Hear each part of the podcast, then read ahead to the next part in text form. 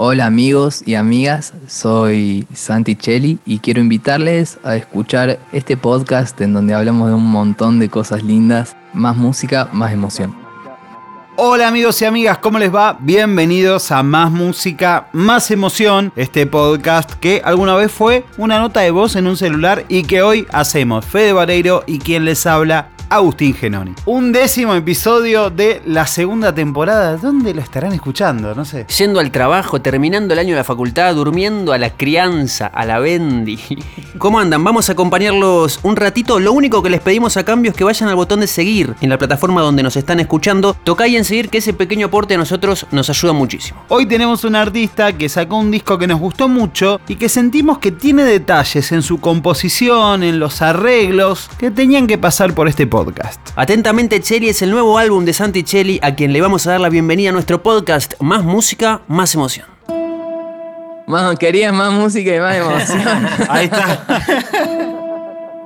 La charla arrancó súper distendida, comentándole a Santi sobre una de las canciones del nuevo álbum, que es la que cierra, se llama La Dirección. Y tiene un arreglo de cuerdas que es precioso, la verdad que nos gustó mucho cuando lo escuchamos. Y hay una casualidad linda. ¿Y quién fue la persona que hizo ese arreglo de cuerdas? Yo no sabía, pero fue un número uno, llamado Gustavo Popi Espatoco, director musical histórico de Mercedes Sosa y responsable de que un disco como Cantora suene como suena.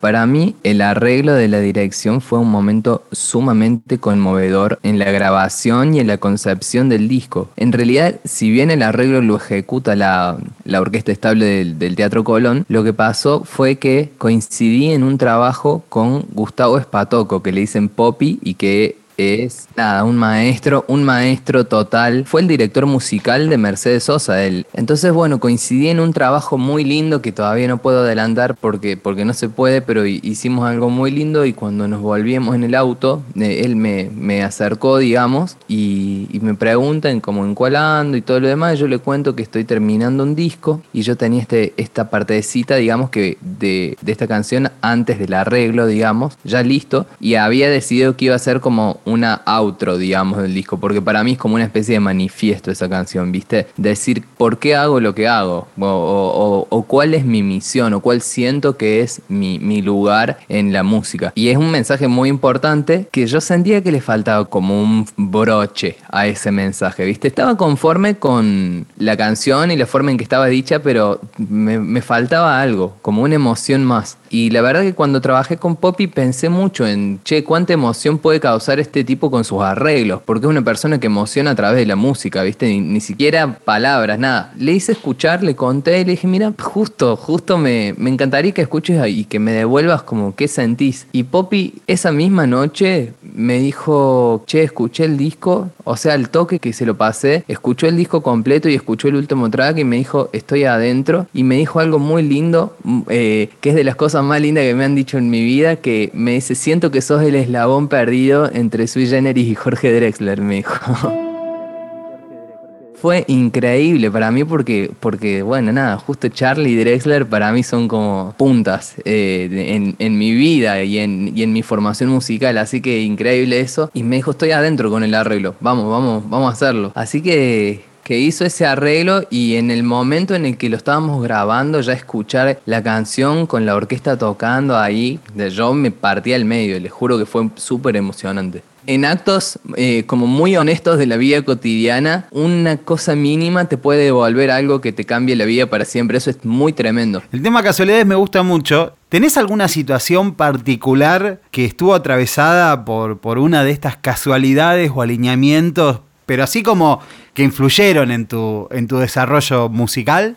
Sí, sí, o sea, te puedo decir como momentos que yo recuerdo así súper importantes. Me pasó cuando hicimos el primer video, cuando todavía estábamos con Soy haciendo salvapantallas, hicimos el primer video de todos con el único fin de tener material para mostrar en los bares de Córdoba, que era lo que nosotros hacíamos. No, no teníamos ningún tipo de expectativas con nada de eso. Y a la semana que ese video se cuelga en internet, le llega a Fito Páez, Fito Páez lo comparte de todas sus redes y muy generosamente, me parece que él, él nos dio una primera gran mano y Salvapantallas se hace viral por toda Latinoamérica a partir de ese compartido, digamos, y después cualquier cosa que sacábamos ya teníamos una base de gente que, que no podíamos manejar bajo ningún punto. Llegábamos a cualquier ciudad del país y era algo que no podíamos entender y que nos, nos llevó como, viste, como en, como un paraguas y el viento, fuimos volando ahí atrás, corriendo la pelota de atrás por, por mucho tiempo, porque no, algo así también te puede, te acelera mucho y te cambia eh,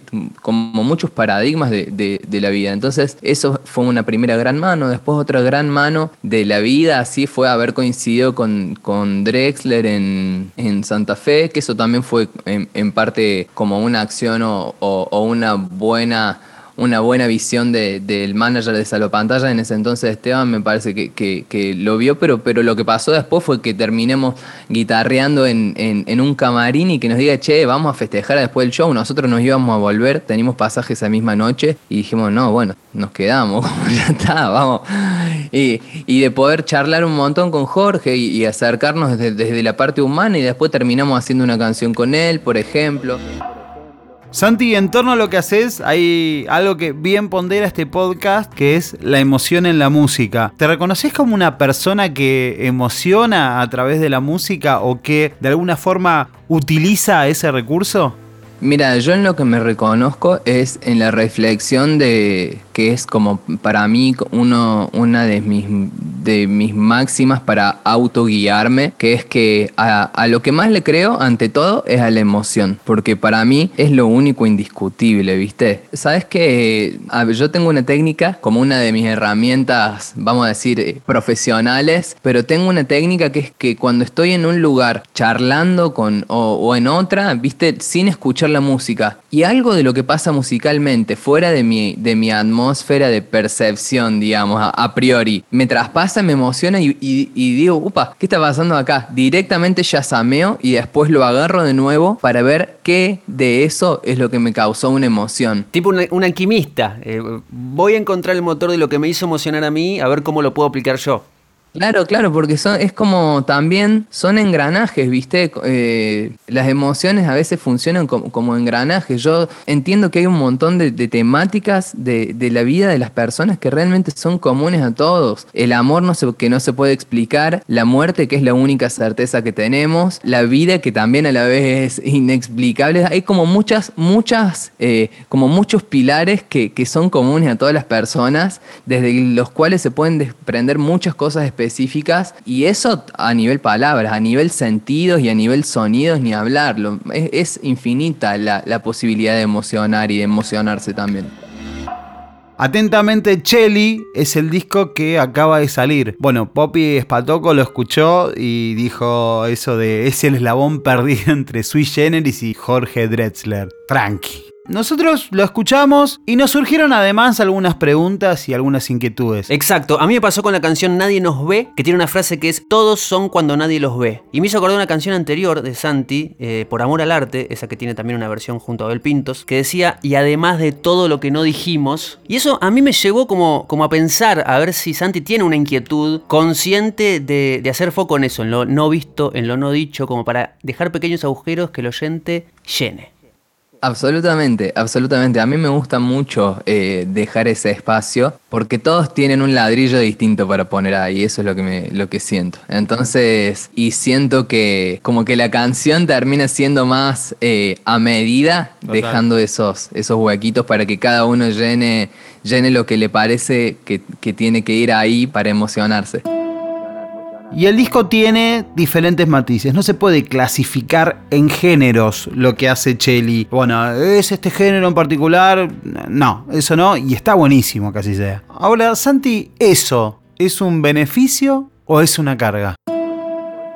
Es una pregunta muy buena y muy difícil de contestar porque tiene que ver con poder pensarse, o sea, responder si me conviene o no me conviene, digamos, no encasillarme, tendría que ver con una capacidad de poder pensarme a largo plazo. Pero como yo no, no, no sé qué tipo de artista quiero ser, o sea, lo único, la única constante que tengo es que hago canciones. Definitivamente, nada, a mí me gusta cantar, me gustan escribir letras como me, me, gusta eh, darle su tiempo a las canciones y esa va a ser la única constante siempre, a veces eh, con más diseño, a veces más eh, viscerales, pero esa va a ser la única constante y después a nivel género la verdad es que siento una libertad de, y una confianza muy grande de que no importa el género que encare, no voy a poder esquivarme a mí mismo, por más que, por más que lo intente, no me sale, digamos, como siempre termino haciendo lo mío, digamos. Total, y, en esa constante a vos te imagino como un artesano de la canción, ¿viste? La figura de artesano no, nos gusta.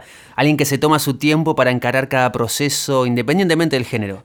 A mí me gusta mucho, me gusta mucho darle perspectiva a las cosas. Es decir, eh, no, no dar por hecho que todo lo que me sale de una es eh, genial sino decir, bueno, a ver, esto me salió, lo voy a, le voy a dar un, poquito de tiempo, si esto me sigue dando vuelta en la cabeza o si escucho las notas de voz del teléfono y digo, che, mira, esto está bueno, con un poquito de, de perspectiva, digo, bueno, ok, acá hay algo. ¿Cuánto? Eh, depende, depende, depende. Hay canciones que, que de una, ya sé, eh, el día del lanzamiento del disco estaba en el sillón haciéndome el pelotudo, no queriendo levantarme para no afrontar como que tenía que salir un disco y estaba pim, pim, pim ahí sin levantarme y de repente bajó una canción completa, letra, música que no le tengo que cambiar ni una palabra en 10 minutos. Por amor al arte bajó en condiciones muy similares. Y a veces, por ejemplo, en ese caso, no lo voy a tener que volver a escuchar, ya lo sé. Las que ya, ya están, ya están. Y después hay otras que lo que me pasa es que las voy a volver a escuchar, pero voy las voy a sentir incompletas, entonces me voy a quedar con algo de eso y voy a esperar a un nuevo, un nuevo chispazo en donde puedo usar esa parte. La canción Juego está escrita en dos tiempos diferentes, digamos. Una tarde nos juntamos y eh, con, en mi casa con Nahuel Barbero, que es parte de Hipnótica, una banda que si no la conocen la recomiendo un montón. Y estábamos con Nahue y con Agus, que es un capo, un, primo, un primo mío que hace música que, está por salir con sus temas, le va a encantar lo que hace, es muy capo. Y estaba, estaba mi hermana también, nos pusimos a tocar y salió como el estribillo y la primera estrofa. Y quedó como incompleta la segunda parte. Un día, como en, plan, digo, bueno, voy a terminar esta canción porque lo que está me gusta, pero me falta. Eh, me pongo a revisar mis notas del celu, encontré como un texto de, como de un momento muy particular en donde yo sentía que me estaba empezando a enamorar y, que justo coincidía con el relato de la canción que habíamos planteado, digamos. Todo ese recitado de como una droga que químicamente me da y me quita, me rompe la mente, decide mi suerte, me apaga, me prende, ladra y muerde. Bueno, todo, toda esa estrofa... Tengo un exceso de serotonina. dice, tengo un exceso de serotonina. Quería decirlo, no importa si rima y quiero verte todos los días, toda la vida, todas las vidas. Eso dice, como, y lo tenía escrito en una nota y lo canté arriba del tema y entró y dije, listo, ya po, ya está, terminado. Y esta charla se pone linda porque justo hablamos de juego. Y esa canción a mí me generó como una especie de GPS, llevándola por un momento a España, por un momento a Brasil. ¡Uepa! ¿Qué, ¿Qué pasó? ¿Estamos grabando? O no sé si. Perdón, Juego de Santichelli va directo a la playlist. Me acuerdo que, estábamos en la producción, eh, trabajando en esa canción. Diego Mema es productor del disco, uno de los productores del disco, uno de mis músicos favoritos del mundo. Y para mí una habilidad que Diego tiene, que, que encima no le muestra nunca, es que toca una escala que se llama menor armónica, que tiene esa sonoridad como española, y el chabón toca eso, tipo parece Paco de Lucía directamente.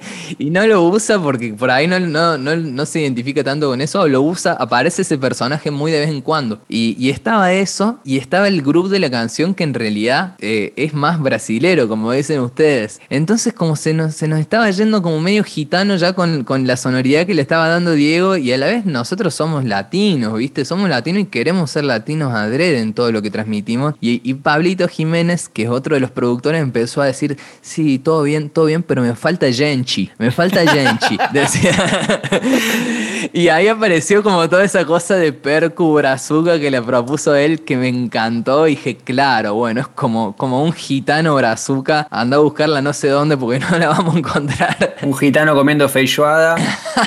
un gitano de vacaciones aprovechando la... Leí en una entrevista que para Reset, tu primer disco, tuviste una primera etapa de composición en una caja de ritmos después del accidente y que eso derivó en una etapa colectiva donde llevaste de alguna forma esas composiciones a un grupo de amigos. Acá, por lo que nos contás, tuviste un proceso también de colectivizar de alguna forma. ¿Fue así o cómo lo laburaste para atentamente? Yo siento que, que en general, digamos, el qué puede depender de uno, pero el cómo es... Eh, no, no podés no abrirlo y delegarlo porque una sola persona no puede hacer todo, ¿viste? Y aceptar y asumir eso también le hace muy bien a cualquier actividad que decidamos hacer, porque obviamente compartir conocimientos y compartir eh, métodos y criterios y demás solo enriquece cuando encontrás los equipos indicados, ¿no? Entonces, eso, yo siento que hay una primera etapa que tiene que ver con el que eh, la canción o lo que, lo que quiero decir y más o menos cómo lo quiero, o sea, como un planteo aproximado de, a dónde quiero que vaya, eh, puedo eh, atribuírmelo, digamos, en muchos casos y en, y en muchos casos también eh, ha sido compartido, como por ejemplo del caso de Enero, es una canción que hicimos con Diego y con Nico Landa, eh, como les decía antes, juego con, con, con, Nahuel Barbero también, después con Diego muchas cosas, no sé, hacemos juntos también en la parte del que yo, yo abro ese momento porque cada vez como la vida, la música y todo me, demuestra más que, que cuando aprendes a escuchar, digamos, y a recibir de los demás, eh, solo, solo podés aprender y enriquecerse. No hay escuela más copada y más concreta que la gente, ¿viste? Bueno, el disco ya salió, ya es nuestro también. Eh, ¿Cómo es tu relación ahora que el disco vio la luz? Y dentro del repertorio, ¿hay alguna canción que hoy sentís más cerca? Mira, la que más me gusta a mí, digamos, en perspectiva, es la, penúltima, equilibrista. Nadie nos ve y equilibrista te digo que son las que a mí personalmente más me agradan. En el caso de equilibrista, de que fue también de esos temas que salen prácticamente vomitados, viste, en un segundo. Y siento que equilibrista en algún punto resume lo que yo pretendo transmitir con el disco, que tiene que ver con brindar en algún punto eh, un único regalo que, va por el lado de ser un espejo sensible para la gente, ¿viste? Porque, nada, yo creo que, en las redes y en, en, la tele, en YouTube, en el mundo en general, la tendencia todo el tiempo es... Eh, como mostrarse ganando, mostrarse fuerte, eh, mostrarse indestructible eh, y encima hay una bajada de línea muy picante de, sobre la resiliencia, sobre si él pudo, vos también podés y si como hay mucho de eso y muy poca eh, muy pocos espejos sensibles y vulnerables en donde uno se pueda mirar. Entonces de repente la gente se siente muy sola desde ese costado. Yo hablando con amigos, con amigas, con familia, con me doy cuenta de que, de que a todo el mundo le pasan cosas y que a veces parece como si fueran anormales las cosas que te pasan a nivel emoción, a nivel sensibilidad, porque no ves correspondencia en ningún lado. Entonces mi entrega, digamos, con el disco tiene que ver por ese lado y por eso se llama atentamente Chelly también porque es como la firma de un regalo y el regalo es ese espejo sensible para mí, ¿viste? Y equilibrista siento que es un resumen eh, muy importante desde el lado vulnerable y nadie nos ve, siento que es un resumen muy importante desde el lado empoderado, digamos. Y acá me tomo como una pequeña atribución dirigida especialmente para los fans de Salvapantallas. ¿Cuál es la mirada que tienen sobre el presente del otro? Soy Gotuso en su episodio nos dijo algo que hoy se apoya en esto otro que nos comenta Santicelli quizás de afuera eso, la gente está acostumbrada al drama, pero entre Santi y yo hay como mucho amor y mucho respeto y mucho cuidado de siempre, entonces esta separación ha sido muy linda y sana. Obvio que tiene sus momentos tristes, eso es normal, pero todo lo demás para mí es como que nos multiplicamos. Una vez, no sé si lo dijo el flaco, lo de multiplicarse, claro, no teníamos, ahora tenemos dos discos, es hermoso nosotros, por lo que nos tocó vivir juntos, te digo que, somos como, familia en algún punto. Y siempre está como, la presencia del otro, de la otra, como apoyando ahí eh, desde donde le toque, pero, pero está, ¿viste? Y, es muy genuino y nunca lo perdimos. Y estoy muy contento porque nunca lo perdimos, justamente. Bien amigos, un décimo episodio de la segunda temporada de Más Música, Más Emoción que va cerrando junto a Santi Cheli. Y Aus, si me dejas, eh, quiero poner, en vez de una anotación, algo que dijo Santi que me encantó. Escucha. Sí, yo de todas formas, por más consejo que pueda dar y todos los advices o, mensajes y, demás, a mí me gusta como hacer política como tangible y real y tengo pensadas algunas cosas para el año que viene respecto a, fomentar a gente a que empiece a hacer música, que empiece a hacer sus canciones. Tengo pensado ir a dar talleres a diferentes lugares. Quiero que eso pase, ¿viste? Me parece que es muy necesario darle importancia a lo que hacemos y, y también divulgarlo, porque por ahí ah, pasó muchas veces que el arte estuvo condicionado por cuestiones de clase, que estuvo condicionado por cuestiones de eh, herencia cultural, familiar, y hay, son barreras que se pueden romper con un poquito de ganas de hacerlo. Hermoso, impecable. Impecable porque eh, nosotros le habíamos consultado sobre algún tipo de consejo para algún músico, música chico eh, que, pueda escuchar este podcast o que pueda ser oyente de sus discos.